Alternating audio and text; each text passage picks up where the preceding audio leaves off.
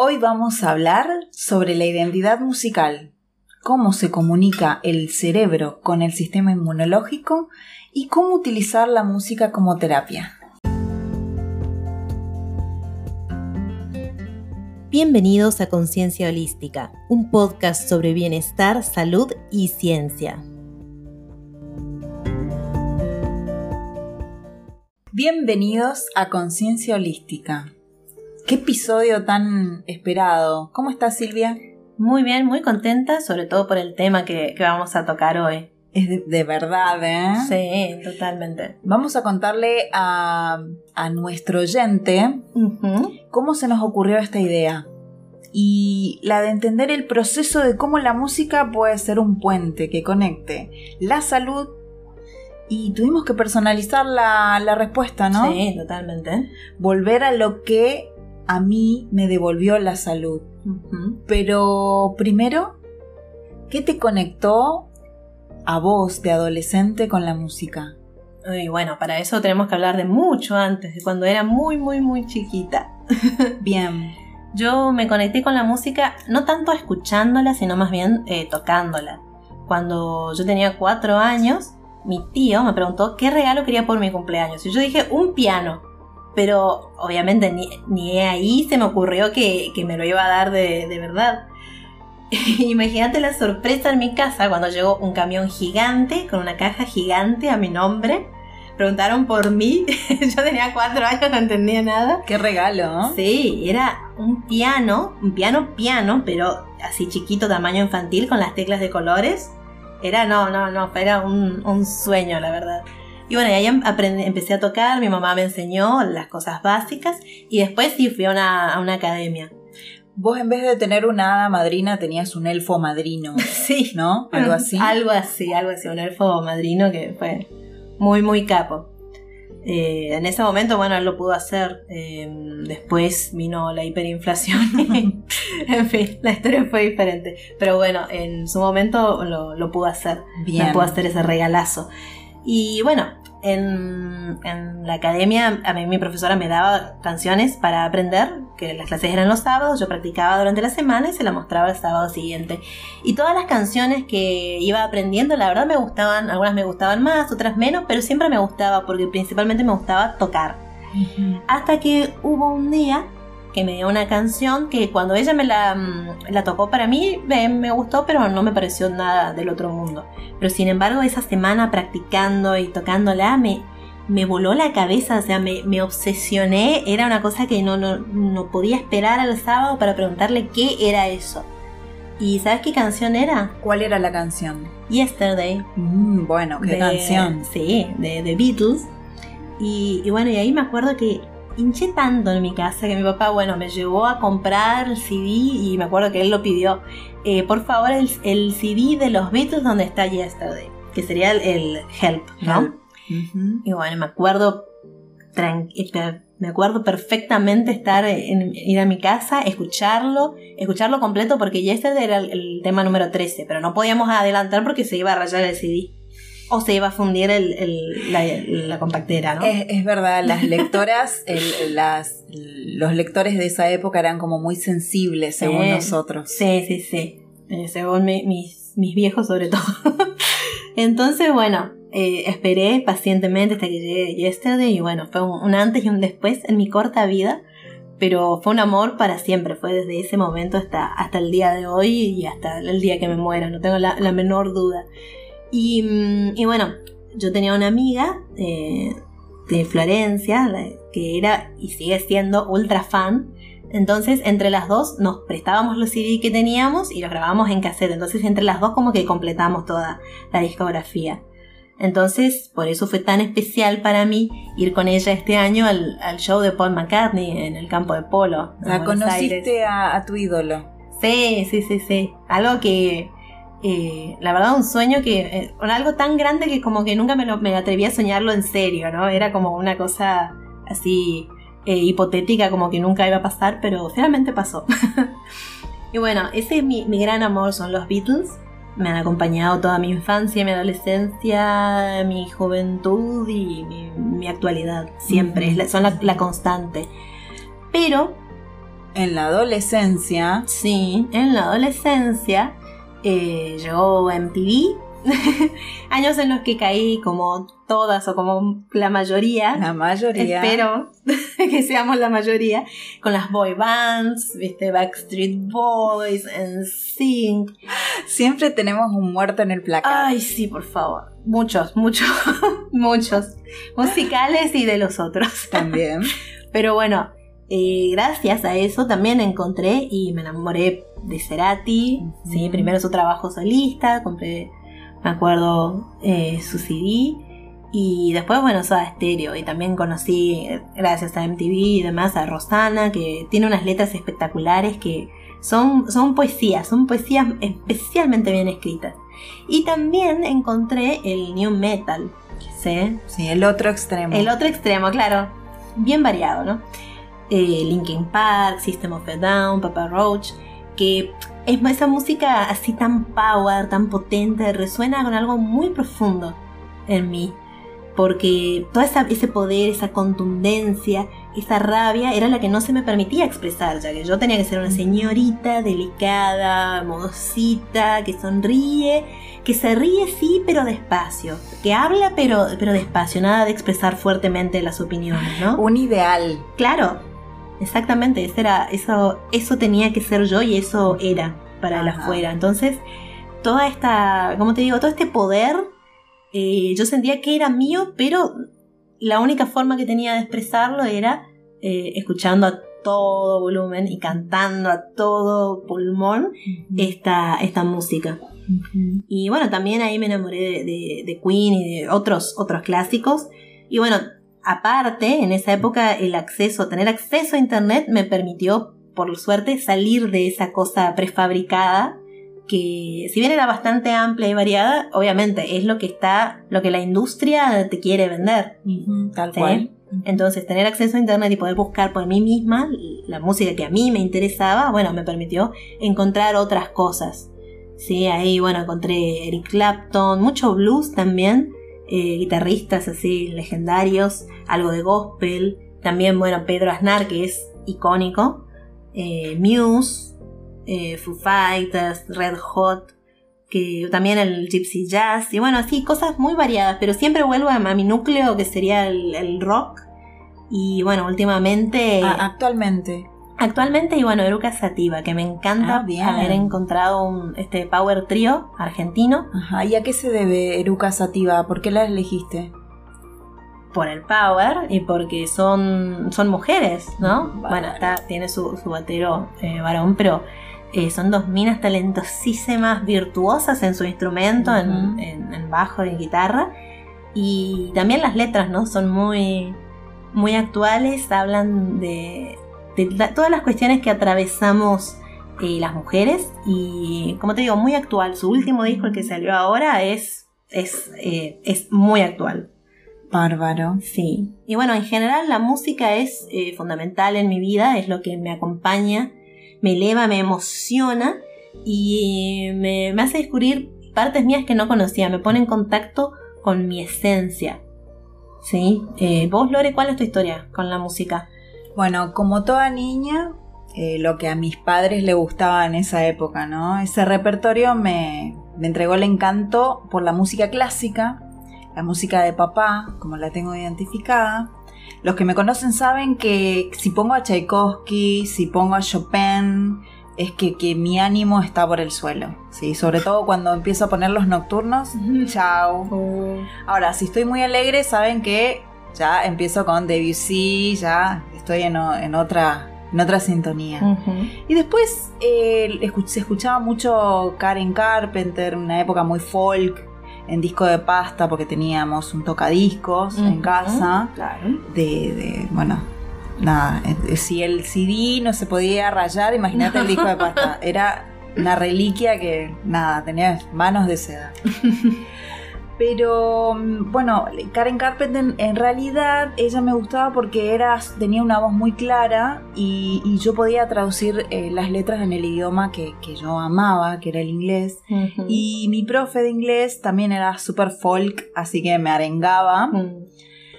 Mi instrumento puntualmente es la voz, ¿no? Me conecta con recuerdos hermosos de cuando mi padre nos cantaba antes de dormir. Puntualmente era yo esa que se sentaba a cantar al, al lado de él en las reuniones familiares, tipo, nena, hace tu gracia.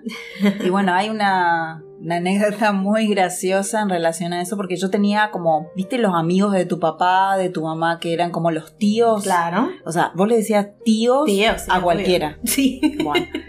bueno, había un tío, yo tenía en ese momento ponerle seis años, y bueno, era la que cantaba y me sentaba en sus rodillas, cosa que ahora no se puede hacer, porque ahora está totalmente penalizado una cosa, una actitud como esa. Bueno, yo me sentaba en las piernas de él y le tocaba la guitarra y yo cantaba. Después, muchos años después, me encuentro con él y con la esposa y él me recuerda esta anécdota de, che, Lore, ¿te acordás? Y la, la esposa me dice, yo te subís en sus piernas otra vez y yo te arranco los pelos.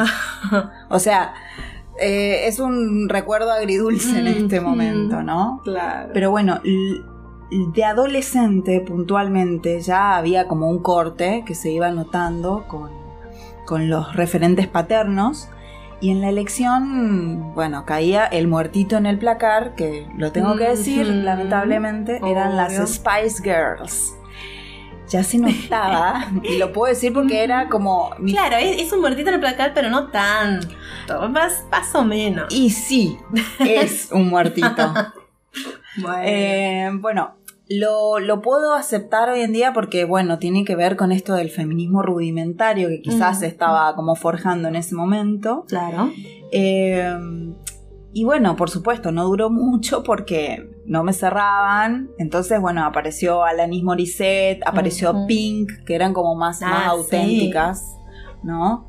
Eh, bueno, me capturaron sus letras, eran letras cuestionadoras, eran letras que para la época eran súper desafiantes, hablaban de que el amor no era para siempre, de, de lo irónico de la vida, eh, de decir realmente lo que quería una mujer, ¿no? De ideales de libertad femeninos que sin duda las ponía en un lugar de revolucionarias, ¿no?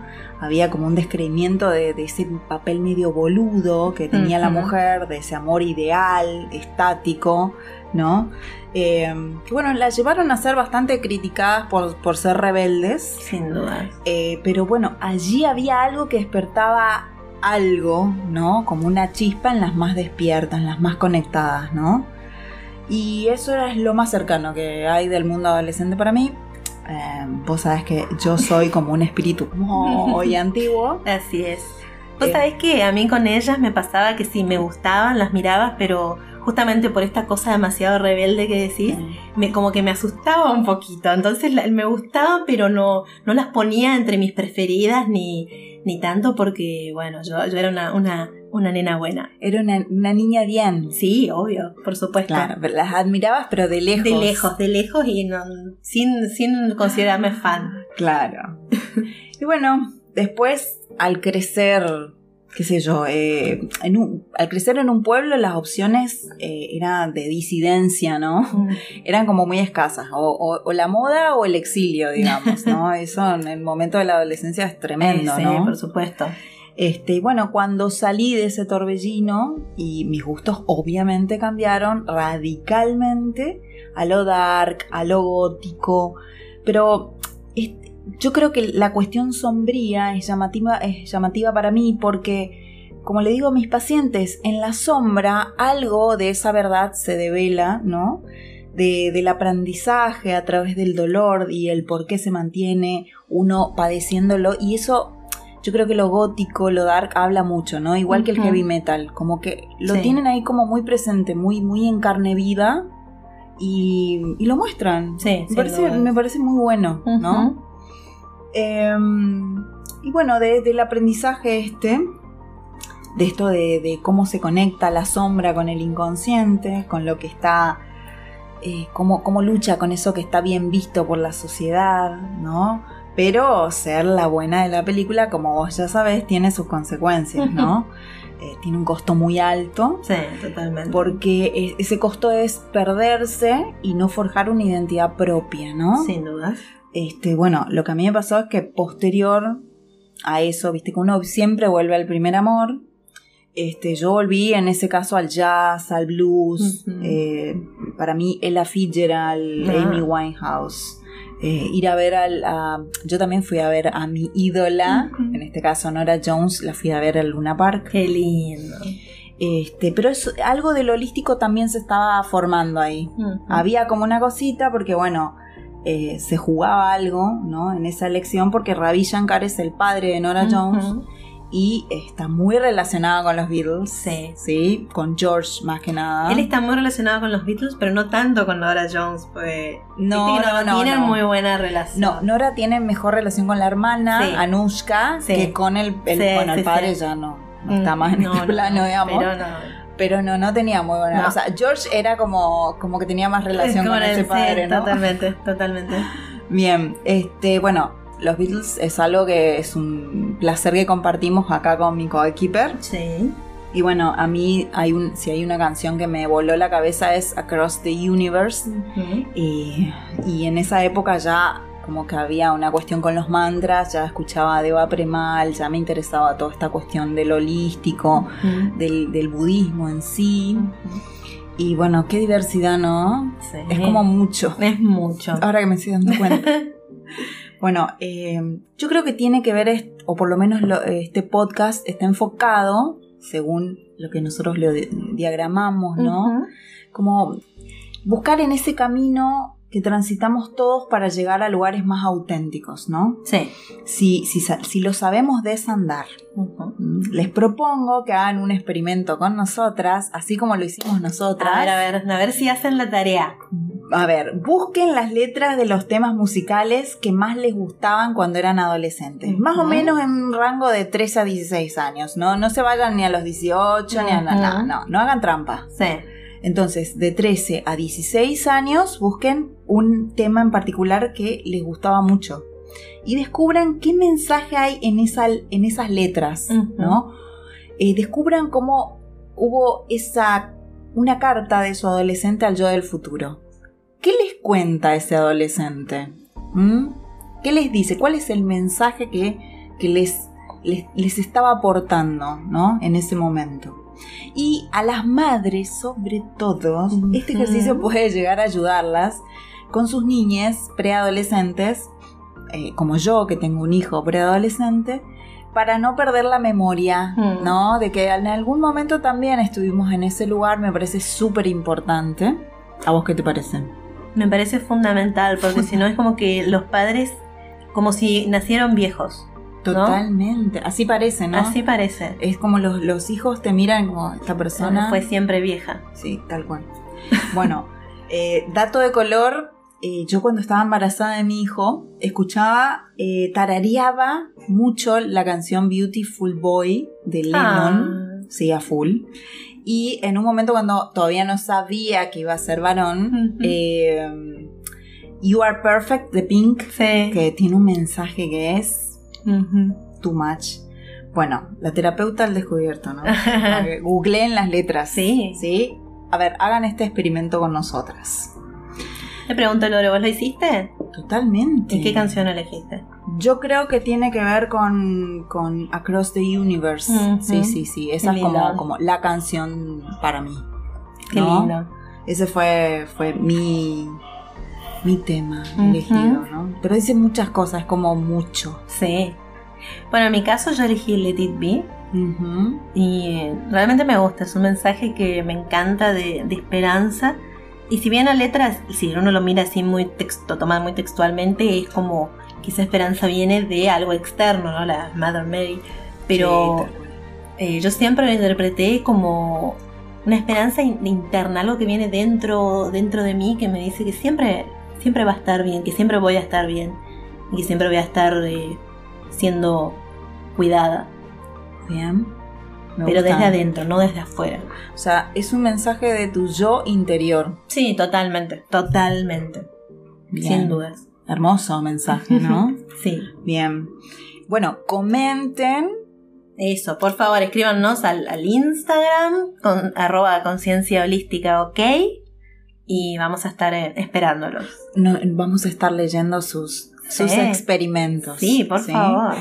Bueno, a mí personalmente me fascina el poder de identificación con la música, este, cómo se va transformando en un puente de expresión personal, casi íntimo diría yo. No creo que haya otro modelo de identidad que sea parecido, eh, modela de una forma muy muy fuerte esto de hablar, de vestir, de sentir, eh, la música es formadora desde nuestra más tierna infancia. Nos define estéticamente, provoca ideologías y te hermana generando colectividad, pero hay un peligro en cuanto a cuando se genera grupalidad y esto es lo que nos pasa cuando somos mm. adolescentes, ¿no? Sí. Eh, que necesitamos un grupo de pertenencia para renovar los lazos con la exterioridad y lo hacemos transgrediendo estos límites de la familia, pero eh, de una manera poco auténtica, ¿no? Sí. Acuérdense que un yo se construye en la diferencia con otros parentales, ¿no? Con esos otros parentales, pero hay que hacer un ejercicio posterior para generar diferenciación de los, de los otros pares que, que, encontramos en la adolescencia para alcanzar esto que es genuino en la identidad madura, ¿no? Sí. Y aquí, como ya es un clásico, queremos entender desmenuzar el por qué a vos que nos estás escuchando, que como nosotras sos fan de la ciencia, ¿sí? ¿Te parece que lo desmenucemos? Por supuesto, entonces me parece que tenemos que empezar por el principio, es decir, un poco de historia.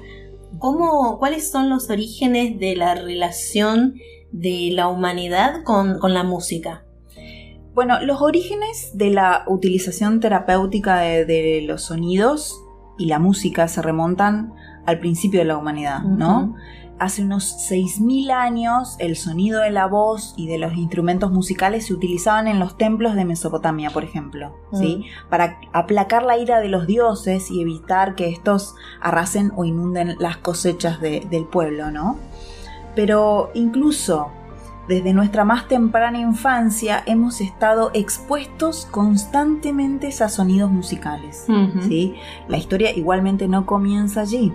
Ya en el útero materno, a partir de los cinco meses, tenemos desarrollado el sentido del oído para percibir sonidos externos.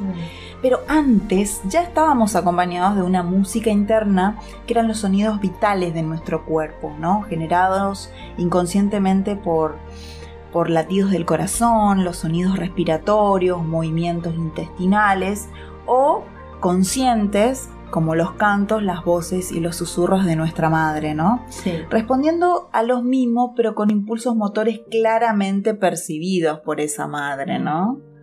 Em, y somos muy sensibles a lo que la música provoca emocionalmente en ella. O sea, a través de neurotransmisores, nosotros desde la química que nos manda, la madre de la placenta, nosotros podemos interpretar esta música, ¿no?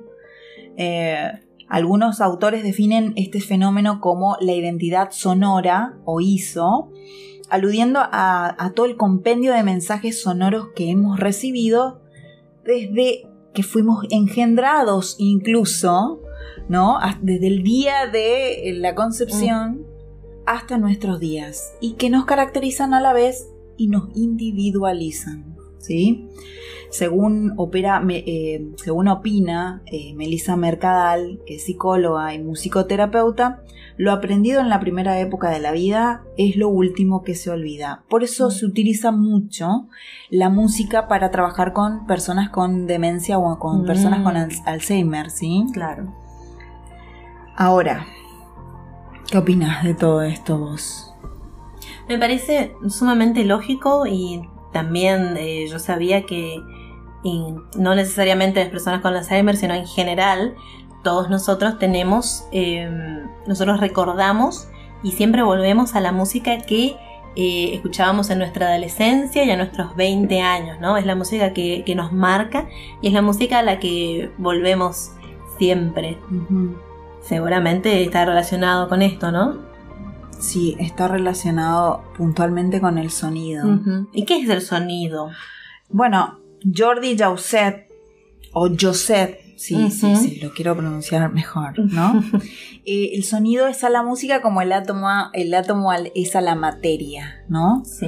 Eh, el sonido tiene su origen en una vibración, un movimiento que está asociado con una energía y esta energía sufre transformaciones que facilitan su decodificación para que seamos capaces de percibirlo, ¿no? Con, nuestros sentidos. Entonces, eh, podemos entender, entender la premisa de algunas personas que dice que la música tiene que ser sentida, ¿no? La música nos transporta a recuerdos y ellos a las vías eh, neurales utilizadas en la primera infancia, donde la plasticidad neuronal ejercía esa reconexión, ¿no? Fíjense lo importante de este dato porque ahora entendemos que la música mm, de nuestra época, más gratificantes, nos conecta nuevamente, o sea, esto que estábamos hablando de la adolescencia, nos conecta con, esas emociones gracias a nuestro hipocampo, eh, con el responsable eh, ¿Vieron intensamente? Bueno, ese lugar ese donde iban todas las pelotitas. ¿Sí? Todas nuestras memorias es el lugar de la memoria contextual, ¿no? Allí está nuestro hipocampo en acción, ¿no? Entonces, una música que, que nos pareció linda en ese momento y que nos, en una época donde, donde las emociones estaban a flor de piel ahí, eh, escucharla en este momento, ya cuando han pasado varios años, nos conecta con esas mismas emociones, justamente gracias al hipocampo. Entonces, somos arquitectos verdaderos artistas de nuestras experiencias y tenemos la grandiosa oportunidad de generar herramientas para restablecer el contacto neural y las emociones a través de los sonidos, ¿no? Los sonidos y la música nos afectan holísticamente, como este podcast, esperemos. sí.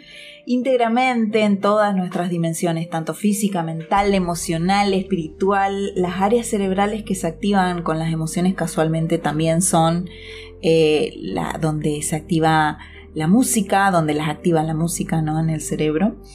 Este, nuestro organismo tiene, como decía anteriormente, sonidos y ritmos muy armónicos y cuando esto se quebranta, casualmente es donde sobreviene la enfermedad. Hmm. Entonces, eh, la sonoterapia, que es la terapia vibracional, se basa justamente en estos sonidos, usando la voz a través de los mantras, eh, sonidos de instrumentos como los cuencos tibetanos o de cuarzo, los gongs, las campanas, los crótalos tibetanos y los diapasones, entre otros, ¿no? Pero, ¿cómo se comunica nuestro cerebro con el sistema inmunológico a través del sonido? Eso nos va a dar acá nuestra divulgadora estrella, nuestra científica por excelencia. A ver, Silvia, vos tenés la respuesta de todo. Contame. Bueno, no de todo, pero de algunas cosas puede ser. ¿La mayoría puede ser? No, no, la mayoría tampoco. un porcentaje modesto. bueno, pero, pero de esto. De esta sí. De esta, la sabes. Es, sí. Bárbara, Bárbara, contame. Bueno, vos sabés que mediante neuroimágenes se puede ver, así, eh, obtener información visual en tres dimensiones de eh, qué áreas del cerebro se activan en función de estímulos aplicados, ¿no? Ese sería el fundamento de las neuroimágenes, ¿no? Sí. Eh, y bueno, puntualmente, cuando escuchamos una canción, hay ciertas zonas del cerebro que están relacionadas con eh, la audición, con la escucha, que van a consumir más glucosa, eh, reciben más oxígeno y esta sangre oxigenada provoca una alteración magnética, ¿sí? ¿sí? Y eso es lo que se percibe en el detector de resonancia magnética, ofreciendo una visualización de su comportamiento, ¿sí? Tal cual. Entonces, estas activaciones son eh, específicamente las, las neuronas que eh, propagan a través del cuerpo neuronal hasta las terminaciones sinápticas, que son las patitas con las que se conectan con otras neuronas. Totalmente. Y de ese modo transmiten los impulsos eléctricos, eh, que en este caso se generan por eh, escuchar música. Y así se produce la liberación de los agentes químicos necesarios, que serían los neurotransmisores, que son recogidos por las siguientes neuronas. Y así el impulso eléctrico se va reconduciendo y transmitiendo por eh, todas las neuronas que necesitan participar de esta información, porque obviamente no se transmite a todo el cerebro, sino a las regiones necesarias. Totalmente. ¿Sí? Y estos neurotransmisores son los que van a eh, controlar nuestros estados emocionales. Sí. Según se potencien o se inhiben, el estado anímico se, se resiente, ¿no? Y bueno, es de este, esta cosa puntual es la que es el fundamento de los fármacos en psiquiatría. Sí. por ejemplo, la serotonina, que es la que está asociada al estado de bienestar, de felicidad, si se quiere, es la que eh, se utiliza en los antidepresivos. Exactamente. Y por otra parte, la dopamina, que también tiene, tiene, está muy relacionada a la serotonina, la dopamina tiene que ver con los estados placenteros y gratificantes, ¿no? Y bueno, eh, también tenemos la neuroglía, que son eh, unas células que están eh, encargadas del soporte y la firmeza del entramado neuronal y controlan los niveles de neurotransmisores y el flujo sanguíneo, es decir, así como la entrada de nutrientes al cerebro, es decir, glucosa y oxígeno. Es decir, eh, se encargan de la, darle soporte a las neuronas, pero también se encargan de primero darles el alimento y después de eliminar los desechos. Claro, es, es como la gran filtradora. Es la filtradora. Y vos sabés que em, durante la noche uno de los motivos por los cuales es importante las horas de sueño, ¿sí? la neuroglía se encarga de, de eliminar los desechos de las neuronas. ¿Y sabés qué cosa interfiere con eso? A ver la señal de Wi-Fi y la señal 3G de nuestros celulares. Así que eh, consejito no poner el cel en la, en la mesita de luz, sino eh, llevarlo a, otro, otra región un poco más alejada de, nuestra cabeza por lo menos. Bárbaro, o sea, esa es la razón por la que nos dicen el celular afuera de la habitación. Bárbaro. Sí, sí, 100%. Perfecto. Y bueno, entonces, eh, las experiencias nuevas proveen al cerebro de nuevas vías neuronales, ¿sí? Y ahí radica el poder de las visualizaciones, ya que también mediante escaneos cerebrales se comprueba que cuando un músico toca imaginariamente una melodía, se activan las partes del cerebro que deberían activarse si estuviera tocando de verdad. O sea, para el cerebro la experiencia es real. Es real, totalmente.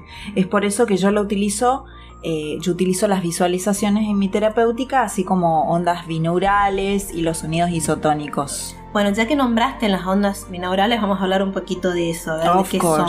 Mm. Bueno, cuando se escuchan sonidos con una pequeña diferencia en las frecuencias en cada oído, ¿sí? Eh, eso genera la percepción de una tercera imagen auditiva, en la que estas dos frecuencias diferentes se fusionan. Y esto es lo que se llama onda binaural. Por eso es necesario eh, escucharlas con auriculares, ¿sí? Obviamente no, no se pueden, no tiene el mismo efecto si lo escuchas en un parlante, tiene que ser con auriculares. Sí, es, es como se trata de emular, de copiar algunos impulsos eléctricos para generar estados emocionales específicos. Por ejemplo, yo utilizo las ondas gamma para trabajar, ¿sí? Las alfa para escribir y la Z para dormir, ¿no? Pueden googlear ya que tienen que saber primero cuál es la sensación que buscan, porque son específicas, y posteriormente cuál es la adecuada para ustedes. Y eso solamente se lo puede decir el gusto. Eh, ¿Cómo, ¿Cómo, me resulta? Si no me da una sensación fea, negativa. No, esto es, es realmente una investigación individual la que tienen que hacer con las ondas cerebrales, ¿sí? Sí tienen, tienen muchos usos. Por ejemplo, así como dato de color, Tú sabes que se las utiliza para mejorar experiencias de realidad virtual. Bárbaro. Para que la persona se sienta realmente inmersa en la experiencia. Entonces se, las utiliza en toda esta onda nueva de, de, realidad virtual que se viene. Para hacer, como dijimos hoy, eh, eh, las ondas sonoras pueden hacer que la experiencia, si bien sea imaginaria o virtual en este caso, y para el cerebro, se la el cerebro la interpreta como una experiencia real. Real, totalmente. Y otra cosa importante es que se las utiliza, se las puede utilizar junto con mindfulness que si no sabemos, si no saben qué es, eh, vamos a ver, en algún punto lo vamos a tratar. Vamos a tratarlo en un episodio, porque realmente se lo merece. Se lo merece totalmente. Entonces, si se utilizan juntas eh, las ondas binaurales con mindfulness, practicando juntas, eh, o sea, practicando las dos por 15 minutos nomás, diarios, no mucho, estos ayudan a reducir el divague mental, esa cosa, ese diálogo interno e La voz en off. La voz en off que te habla de cualquier cosa todo el tiempo, ¿sí? Todo eso se puede ah. enfocar, se puede reducir con mindfulness y ondas binaurales. Sí, tal cual. Bueno, si encontramos en la naturaleza sonidos que nos gustan, ¿sí? Especialmente, ellos nos pueden estar conectando con producción intensa de oxitocina y ondas mm. cerebrales alfa, ¿sí? Así que si hay algún sonido especial de la naturaleza que les guste, a por ello a buscarlo y a tenerlo en cuenta para la producción de oxitocina, que es nuestra hormona de es, la hormona del enamoramiento, ¿no? Totalmente. Es casi adictiva. Solamente se, sí, sí, sí, sí, totalmente. Bueno, eh, yo he comprobado que se puede establecer conexiones con el sistema psiconeuroinmunoendocrino con esta terapéutica, así que a por ello, ¿eh? Perfecto, entonces, ¿cómo, ¿cómo se utiliza la música en la terapéutica orientada a la salud, Lorena?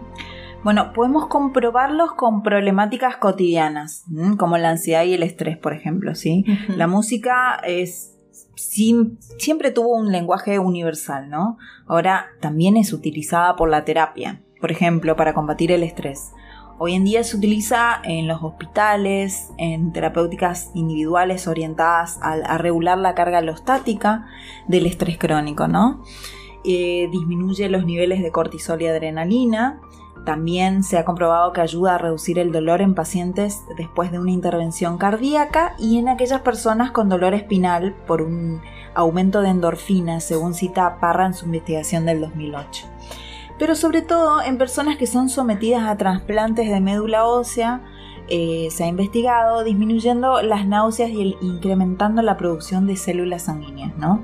Cuando en estas ocasiones el sistema inmunológico está inhibido para evitar que, haya un rechazo del órgano trasplantado, este, y donde la hospitalización es de varios días y obliga a este paciente a padecer el aislamiento y la fatiga, a causa de esta intervención tan grande que es eh, la intervención de, médula ósea, ¿no? Esto es, genera este aislamiento, esta fatiga constante que, está posteriormente ¿no? a esta intervención, genera mucha melancolía, mucha tristeza severa que deprime aún más el sistema inmunológico, corriendo el riesgo de hacer fracasar el tratamiento. Por eso se utiliza la música, ¿no? Mm. Y eh, combinado con visualizaciones específicas, en este caso yo trabajo con pacientes oncológicos en diferentes fases y sintomatología, ¿no? Para reducir los niveles de, de dolor crónico, por ejemplo, y el empoderamiento de las natural killers, que ¿Qué son... son las natural killers? Y son nuestras, a ver, son las eh, que matan los tumores, las que se los comen, ¿no? Perfecto. En el capítulo que vamos a grabar de Pine, ahí vamos a hablar más. Yo voy a hablar más de estas grosas que son las natural killers. Perfecto. Entonces, eh, pongo el foco en mitigar el impacto emocional del diagnóstico sobre todo eh, y la evolución de la enfermedad, ¿no? yo trato de que esta estas visualizaciones juntos con, la música específica y las ondas binaurales específicas, eh, trato de favorecer la adaptación a esta realidad nueva y aumentar la autoestima, aumentar el control de la situación, facilitar la comunicación a través del apoyo emocional, mejorar la respuesta inmunitaria, digamos, de su organismo a esta enfermedad que, estamos combatiendo, ¿no? Bueno, en definitiva, como dice eh, Josette, ¿Podríamos vivir sin la música? Definitivamente no. Bien. Yo no podría. Yo tampoco. es nuestra compañera en multitud de actividades. Eh, con ella bailamos, con ella cantamos, nos enamoramos, lloramos, nos entristecemos, trabajamos, conducimos, estudiamos, corremos, meditamos, nos relajamos, nos dormimos y hasta nos ayuda a conservar y recuperar uno de nuestros dones más preciados que es la salud. Mm. Todo es posible con la música. Quizás tenía razón el filósofo Nietzsche cuando afirmó que sin la música la vida sería un error. Indudablemente. Bien. Totalmente. Eh, vamos a darle la, gran noticia. Sí, sí, me parece un momento adecuado para, para hacer un lanzamiento. Be my guest. bueno, vamos a partir de ahora, vamos a lanzar, aparte de los episodios de nuestro podcast, una serie de visualizaciones. ¿Sí? Guiadas. Guiadas, exactamente. Con la hermosa voz de mi co-keeper. Así es, así que van a, van a tener el, el placer de escucharte. De escucharme a mí hablando por unos minutos y guiándolos en una relajación, en un paseo por el bosque, Ajá, por la playa. Por la playa también.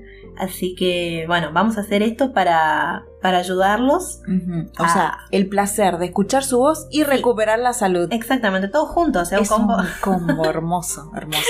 Así es, porque, bueno, eh, seguramente muchos de nuestros oyentes eh, que están en esta onda saben, ¿no? De lo que son las visualizaciones y el poder que tienen y cómo nos, nos ayudan a, a lograr el ansiado bienestar, ¿no? Que es de lo que se trata este podcast. De estar bien. Estar bien, estar mejor. Estar mucho mejor, totalmente. Como diría mi, mi papá, eh, mejor, mejor y mejor.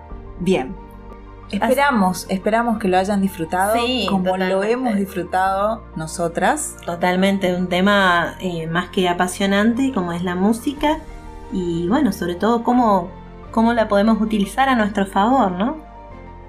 Así que bueno, nos despedimos hasta el próximo episodio. Nos despedimos hasta el próximo episodio y ya saben, si les gustó este episodio, dennos like en la plataforma en la que lo estén escuchando, ya sea Spotify, si lo ven en YouTube o en ebooks.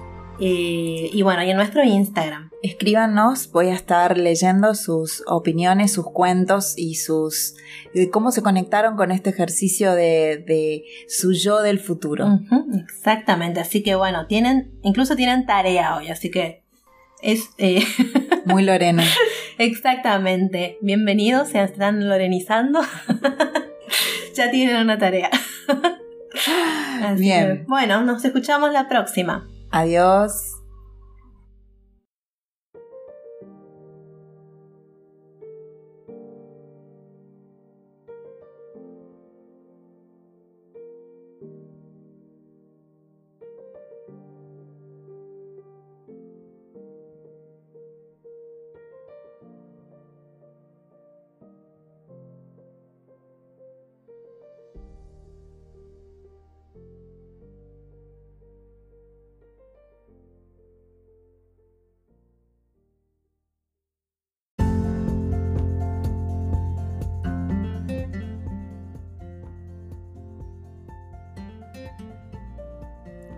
Esto fue Conciencia Holística. Seguimos en nuestro Instagram, arroba conciencia holística ok.